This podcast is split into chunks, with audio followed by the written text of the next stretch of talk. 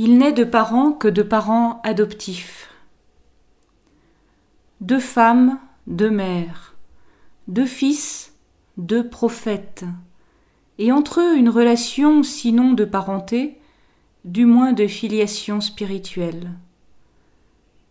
Anne est la mère de Samuel, elle a prié pour avoir un enfant, il deviendra le grand prophète et le juge d'Israël. Anne est figure de Marie, elle est comme sa mère spirituelle. C'est pour cette raison que la tradition dit que la mère biologique de Marie s'appelle Anne. Le cantique d'Anne est une esquisse du Magnificat. Dans l'univers biblique, le nom désigne la vérité de la personne. Anne signifie la grâce. Elle n'est pas seulement celle qui est gracieuse, au sens de charmante, elle est celle qui transmet, qui rayonne la grâce, la vie de Dieu. Il y a plusieurs Anne dans la Bible, Anne, mère de Samuel, Anne, mère de Marie. Il y a aussi Anne, la vieille dame de 84 ans, qui accueille Jésus et ses parents dans le temple en chantant les louanges de Dieu. Sans oublier Anne qui voit ses sept fils martyrisés devant ses yeux et qui trouve la force de les encourager et finit par mourir avec eux.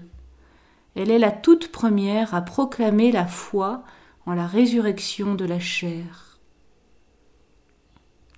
Ces femmes conçoivent et portent une vie dont elles ne sont pas l'unique source.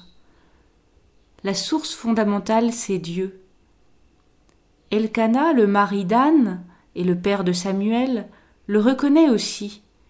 C'est Dieu qui ouvre la matrice. Elkana est figure de Joseph. Joseph aussi semble n'être pour rien dans la maternité de Marie, mais il apporte sa généalogie, c'est-à-dire un autre type d'incarnation. Dans l'évangile de Matthieu et dans celui de Luc, les généalogies de Jésus sont celles de Joseph, et c'est bien de lui que Jésus reçoit son ancrage dans la vie. Un enfant n'est pas le pur produit de ses parents.